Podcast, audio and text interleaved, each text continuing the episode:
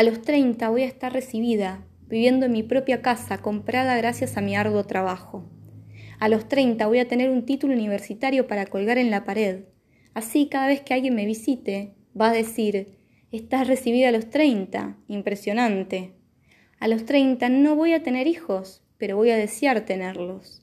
Voy a buscar un hombre bueno que decida desposarme en una iglesia, aunque ambos seamos ateos. Ese hombre bueno va a cansarse del tedio del matrimonio y del sexo amortiguado entre nosotros.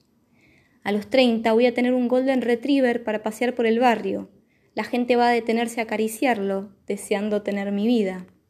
A los 30 voy a perder el deseo.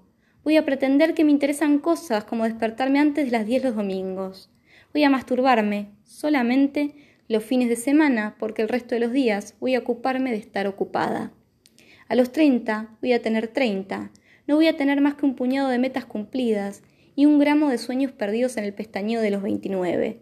Voy a tener soledad, té, dos gatos y un perro. Mucho deseo sexual, ningún hombre con quien compartirlo. No van a reconocerme en el barrio. No voy a ser una autora famosa.